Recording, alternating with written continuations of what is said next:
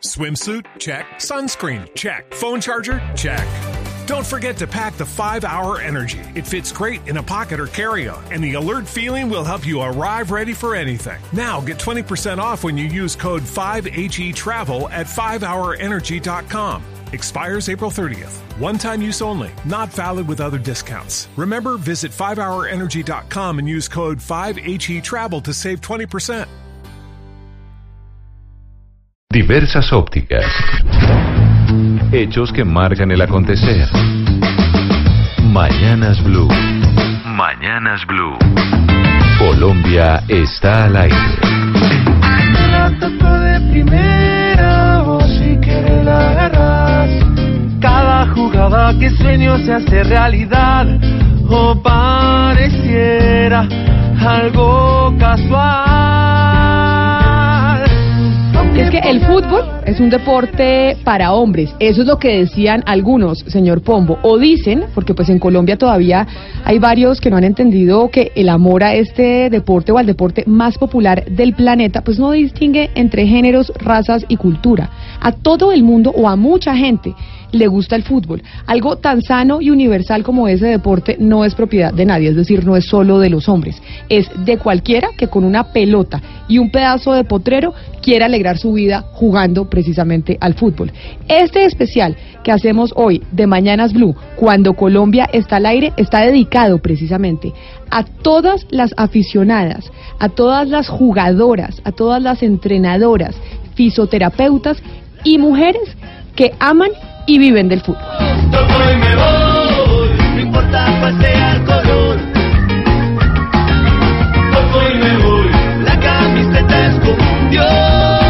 Camila. Fíjese lo siguiente, en Colombia el crecimiento del fútbol femenino en la última década ha sido impresionante, por no decir que espectacular. Sin ser una potencia y con muy pocos recursos, como hemos conocido, una generación brillante de jugadoras le dio al país una lista larga de logros y conquistas muy importantes. Y no solo eso, Gonzalo, usted recordará que en 2008 el primer título de fútbol femenino en Colombia obtenido por la selección sub-17 en el Campeonato Suramericano sub-17 en Chile fue por seis goles de Tatiana Ariza. Fue la goleadora de ese torneo, ¿se acuerda?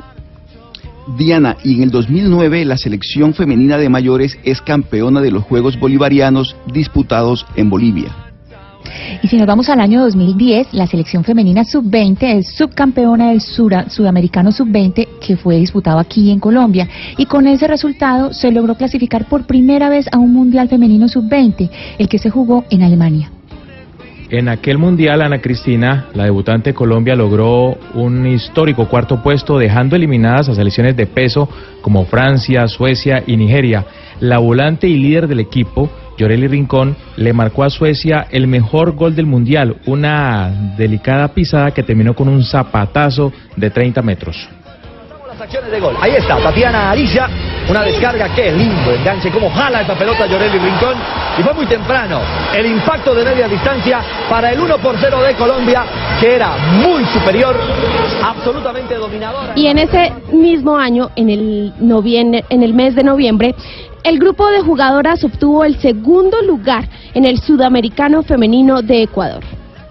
Hay que decir, Jennifer, que ese resultado le permitió a Colombia clasificar por primera vez a un Mundial Femenino de Mayores, el cual se jugó en Alemania por aquel año 2011. Además, se obtuvo cupo a los Juegos Panamericanos de ese mismo año y a los Juegos Olímpicos de Londres en el año 2012. Y dos años después, como en 2014, fuimos subcampeonas de la Copa América disputada en Ecuador. Ese mismo año, 2014, se obtuvo la medalla de plata en los Juegos Centroamericanos y del Caribe, disputados en Veracruz, México. En 2015, Camilo, Colombia obtiene la medalla de plata en los Juegos Panamericanos disputados en Toronto, Canadá. Y el año pasado, 2018, el Atlético Huila, liderado por la volante de creación Yoleri Rincón, ganó la Copa Libertadores venciendo en la final al Santos de Brasil. Pues con todos estos datos que ustedes están contando y que los oyentes pueden escuchar, podemos darnos cuenta que ha sido una década brillante en el fútbol femenino, una década en la que las selecciones femeninas pues se acostumbraron a mirar a los ojos a cualquier rival, sin importar de dónde fuera.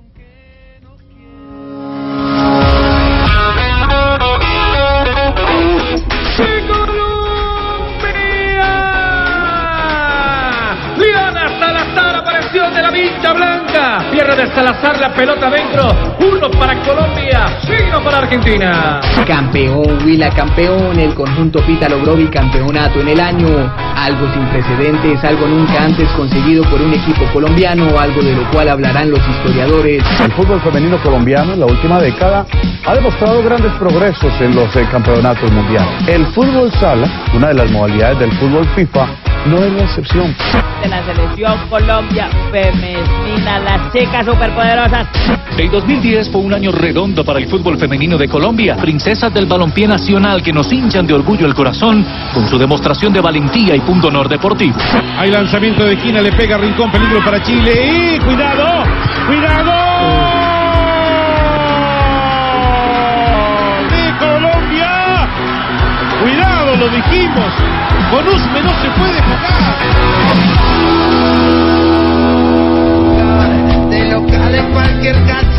Aunque pongo el corazón. Y es que mire, Pombo, según uno de los códigos no escritos del buen futbolero y del buen hincha, es que uno tiene que estar con su equipo en las buenas y en las malas. Uno no cambia de equipo si el equipo pierde. Uno está acompañando a su equipo siempre y mucho más en las malas. Hay que estar en todas con el equipo de uno. Pero una buena parte del medio del fútbol, mientras hubo triunfos eh, de las mujeres de la selección femenina, que tuvimos goles y demás, acompañaron a la selección de las superpoderosas, como se le llamó en su momento. Pero cuando se dieron otros resultados que no eran tan buenos y se pidieron mayores eh, refuerzos económicos, pues mostraron una cara un poco más mezquina. Es decir, el trato sí fue distinto. En las buenas estuvimos, pero cuando necesitábamos, ne- ellas necesitaban apoyo, ahí no tanto, Oscar. Así es, Camila. En los últimos meses, la lista de agravios, desplantes y faltas de respeto de dirigentes con jugadoras es grave e inaceptable. Sus comentarios machistas le cortan las piernas a un grupo de mujeres que solo pide oportunidades para jugar a la pelota. Por ejemplo, el 2 de noviembre de 2017, Camila, la federación y la marca que viste a la selección lanzaron la camiseta que Colombia usó en el Mundial de Rusia. James, Cuadrado, Espina, entre otros jugadores, fueron los protagonistas del, eh, del evento al momento de portar la camiseta. Pero la imagen femenina en el evento fue la Miss Universo Paulina Vega y no las jugadoras. Entonces Vanessa Córdoba, hija del arquero Oscar Córdoba, sintió que las habían menospreciado y abrió este debate en redes sociales. El problema es que, primero, estamos hablando de la selección Colombia de fútbol. Por ende, la camisa es para jugar fútbol. Entonces, quienes tienen que usar las camisas por primera vez son las jugadoras. Así que no entiendo el por qué sacan a Paulina o a quien sea la mujer que haya salido primero con ellas. No entiendo el por qué elegirla a ella y no a una jugadora. O si la van a escoger, que es válido, saquen a la jugadora a la vez. Pero inclusive a mí me parece que Adidas tuvo que haber sacado a una de las una de las jugadoras de la selección con ya sea con James o con Cuadrado o Espina y los que salieron después. Pero mucho más grave es la cantidad de quejas y reclamos de las jugadoras de la selección colombiana de fútbol que nunca fueron atendidas de manera sincera por la federación.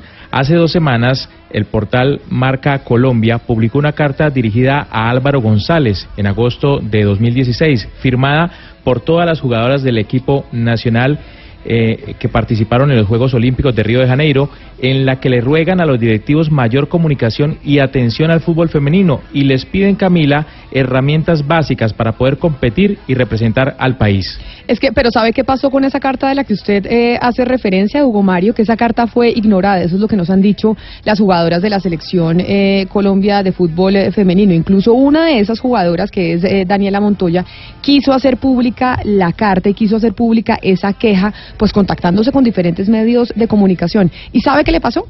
Que desde ese momento desapareció de las convocatorias de la selección, lo que obviamente para muchos pues tiene tufillo de retaliación.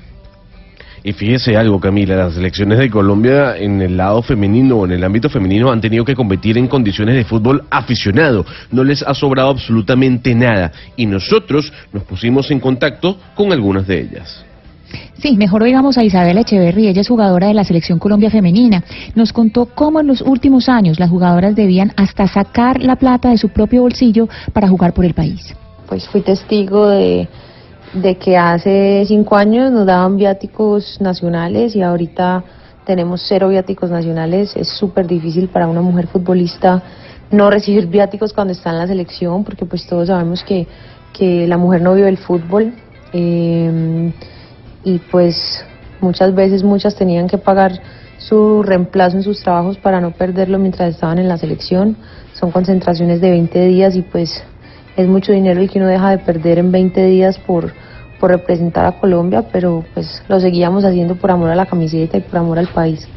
Pues ese amor al fútbol, pero también el miedo a la retaliación las mantuvo en silencio. Melissa Ortiz, quien es integrante de la selección y que hoy vive en Estados Unidos, así no lo hizo saber. Para mí personalmente el fútbol femenino o el fútbol en general me ha dado muchas cosas lindas en mi vida. Y aprecio mucho mis experiencias, pero a la vez he y sé que hemos aguantado un montón. Y por miedo no hemos querido hablar o y el miedo fue porque no queríamos ser vetadas del equipo. Queríamos jugar en mundiales y en olímpicos. Entonces aguantamos todo eso por dentro por muchos años. que reemplacen camisetas cuando bajen las banderas de los clubes. Pero miren, ¿por qué estamos hablando de esto que está pasando con el fútbol femenino hoy en Colombia? Porque es que tanto en el fútbol como en otros ámbitos de la vida las mujeres se han venido pues alzando su voz contra las injusticias y han abandonado esa postura dócil y sumisa. Es decir, las mujeres en el mundo desde la era del Me Too empezaron a decir no es hora de quedarnos calladas y ya tenemos que empezar a hablar. Y por eso, ya que estamos en el mes de marzo, el mes de la mujer, quisimos decir, oiga, en el fútbol las mujeres también ya se cansaron y quieren que también se les tenga tenida en, se les tenga en cuenta de la misma manera que se tiene en cuenta a los hombres. Ese fue el caso de la estrella del Atlético Huila Lloreli Rincón, quien 48 horas después de ser campeona de América denunció lo siguiente, oigamos. Hola, hola a toda la gente. Estamos aquí en- haciendo una escala en Venezuela, más de siete horas de espera. Quería agradecerles infinitamente por todo el apoyo que nos han brindado, todos los buenos mensajes. Somos campeonas continentales. Eh, pero no crean que los campeonas eh, femeninos también les dan premio. Por ser campeonas nos ganamos 55 mil dólares, la cual nunca va a llegar a nosotras, lastimosamente. Eh, eso llega al Atlético Huila masculino, quien es un presidente diferente al nuestro presidente Diego Perdomo, el femenino. Ese premio no va a llegar a nosotras, eh, lastimosamente, y ahí es donde decimos que el fútbol femenino no da plata, sí la da, pero tampoco llega a nosotras. Y es que el plazo de tres meses para que el equipo recibiera su premio de 55 mil dólares venció este fin de semana. El, equipo de producción de Mañana Blue se comunicó con el Atlético Huila y con la Conmebol y eh, el club todavía no ha recibido su premio. Lo increíble, Ana Cristina, es que el pago se, había, se haría efectivo este viernes, pero el Santos, que fue el segundo, el subcampeón, sí lo recibió hace más de tres meses. Pero sigamos con la lista de joyas de los dirigentes. Uno de los ataques más bajos y lamentables que se han oído contra el fútbol femenino vino hace un par de meses de Gabriel Camargo, senador y dueño del Deportes Tolima. Eh, eso anda mal. Eso no va nada, eh, ni económicamente, ni nada de esas cosas. Aparte de los, de los problemas que hay con, con las, las, eh, mujeres, eh, son más trama- tomatáragos que, que los hombres. Y para que vean, y problemas. Le Pregúntenle a los del Huila cómo están de repetidos de haber sacado el título y de haberle invertido tanta Ah, plata al equipo. Entonces, eso no es. Y fuera de eso, les recuerdo, es un caldo de cultivo de lesbianismo tremendo. Bueno, y Álvaro González Alzate se sumó a esta declaración de Camargo cuando como vicepresidente de la federación convocó una rueda de prensa hace unos días para supuestamente aclarar algunos de estos temas y otros como las denuncias de acoso sexual de dos jugadoras de la sub-17. González tuvo una oportunidad de oro para criticar las barbaridades de Camargo, pero prefirió echarle sal a la herida para seguir maltratando a nuestras jugadoras.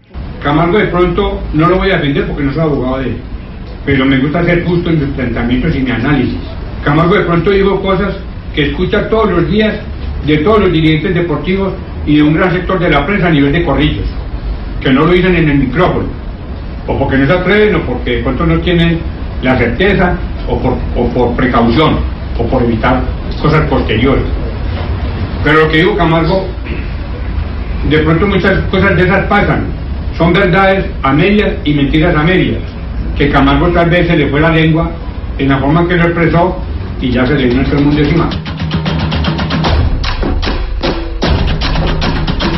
Pero, a ver, dejando un poco de lado estas declaraciones y faltas de respeto y actitudes machistas que acabamos eh, de escuchar de parte de algunos dirigentes del fútbol y el poco empeño que algunas personas pues han mostrado en permitir que el fútbol femenino crezca, es eh, muy torpe y cortoplacista pensar así, Pombo. Cuando uno oye este tipo de declaraciones, uno dice y se sorprende de por qué en el fútbol y en Colombia no se entienden los beneficios que puede traer, que puede traer para nuestro país la explosión definitiva del fútbol de mujeres en, en, eh, pues en Colombia como tal. Pero es que mire, Camila, la FIFA ha venido invirtiendo cientos de millones de dólares y hace unas semanas lanzó un plan muy ambicioso para multiplicar los números de televidentes, jugadoras eh, profesionales, directivas, patrocinadores. La FIFA no es una ONG de beneficencia y si lo hace es porque tiene claro el potencial económico que hay y por eso es que quieren conquistar el mercado femenino. Fíjese algo, Diana, y es que en el mundo la erupción del fútbol femenino es una realidad que muchos países desarrollaron hace mucho tiempo, por ejemplo Estados Unidos. Hay que decir que Viviana Stenhouse es la, fue la primera mujer en la Bundesliga en pitar un partido oficial en una de las mejores ligas eh, de fútbol de Europa. Por ejemplo, la paraguaya Epifanía Beites fue la primera en clasificar a una selección a un Mundial Femenino Sub-20. La secretaria general de la FIFA es la senegalesa Fatma Samba Diouf. Incluso ya hay relatoras de fútbol. Todas, obviamente, son bienvenidas. Doctor Pombo, escuche esto. En España, la, re- la revista Libero lanzó hace cuatro años una maravillosa campaña publicitaria en la que las mujeres le explican a los hombres problemáticas de la vida con conceptos de fútbol. A ver, ¿cuánto dura un entrenador en un equipo grande? ¿Un año? ¿Dos, como mucho? Y cuando empieza a no haber resultado, se cambia de entrenador. Cuando no se juega bonito, se cambia de entrenador. Cuando no hay proyecto, se cambia de entrenador. Cuando el otro equipo ya sabe lo que juegas, se cambia de entrenador. Ciclos. Son ciclos. Y ahora mismo nuestro ciclo no da para más. Ni hay proyecto, ni se juega bonito, ni hay resultado. ¿Entiendes lo que te quiero decir?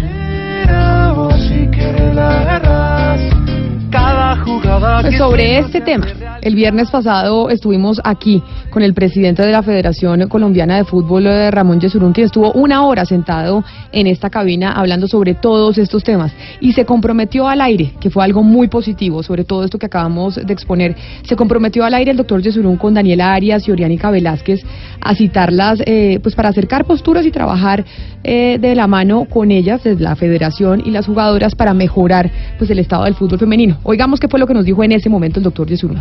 Yo, por lo menos, como presidente de la federación, estoy absolutamente a las órdenes para dialogar con ustedes, para conversar, hacer un foro, reunirnos. Eh, Pero entonces cuadrémoslo de una vez, doctor Yesurum. Eh, ya usted, usted que ya volvió, ¿cuándo se va a reunir con las jugadoras? ¿Cuándo tienen eh, programado para que se reúna con ellas, para que ellas puedan plantear sus quejas? Pero sus quejas tranquilas, sin que ellas sientan que las van a vetar, que después no las van a convocar, porque hemos hablado con muchas de ellas y nos dicen, nos da miedo, porque queremos jugar fútbol y si denunciamos nos vetan. ¿Por qué no usted aquí aprovechando los micrófonos dice sí? ¿Cuándo vamos a organizar un encuentro con las jugadoras de fútbol para que ellas puedan plantear todas las inconformidades que tienen con, eh, con ustedes? Nosotros estamos dispuestos, si me sueltas en 10, 15 minutos a partir de la próxima media hora las espero. No, hablando en serio, no, cuando quieran, cuando quieran, eh, realmente voy a, vamos a hablar con nuestro equipo eh, que maneja competencias y vamos a coordinar, eh, más que una charla, que hagamos un pequeño foro de, de, de fortalezas y de debilidades hagamos una, una especie de DOFA eh, entre nosotros y, y construir, que sea siempre desde el punto de vista constructivo, algo que de pronto hubiéramos podido evitar si, si este tema no lo hubieran, eh, bueno, no hablemos de, de, de, qué ha podido hacerse antes o después.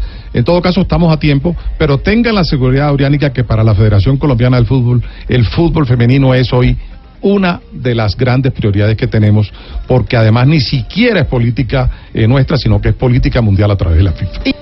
Sabemos que después de esta entrevista que tuvimos acá con el doctor Ramón Yesurún, la Federación Colombiana de Fútbol contactó a las jugadoras para una cita, como se lo habíamos dicho, el próximo 11 de marzo a las 9 de la mañana. Cita obviamente a la que le haremos seguimiento y estaremos pendientes. Y pues obviamente esperamos que esta reunión pues, sea el punto de partida para darle juego a las mujeres, para reconocer la importancia del fútbol eh, femenino y saber que lo más valioso del fútbol es su carácter universal, su capacidad de llegar a cualquier potrero del país, sin importar que quienes estén jugando sean hombres o mujeres. Y además, pues que también se tenga una respuesta contundente sobre las denuncias de acoso sexual y de acoso laboral que se han hecho por parte de miembros de la selección eh, femenina y también pues del cuerpo de fisioterapeutas. Así que queríamos contarles a ustedes que le seguimos haciendo seguimiento a lo que está pasando con el fútbol de mujeres en Colombia y que estamos pendientes en este mes de marzo de la reunión de la federación con las jugadoras. Son las 11 de la mañana, 25 minutos.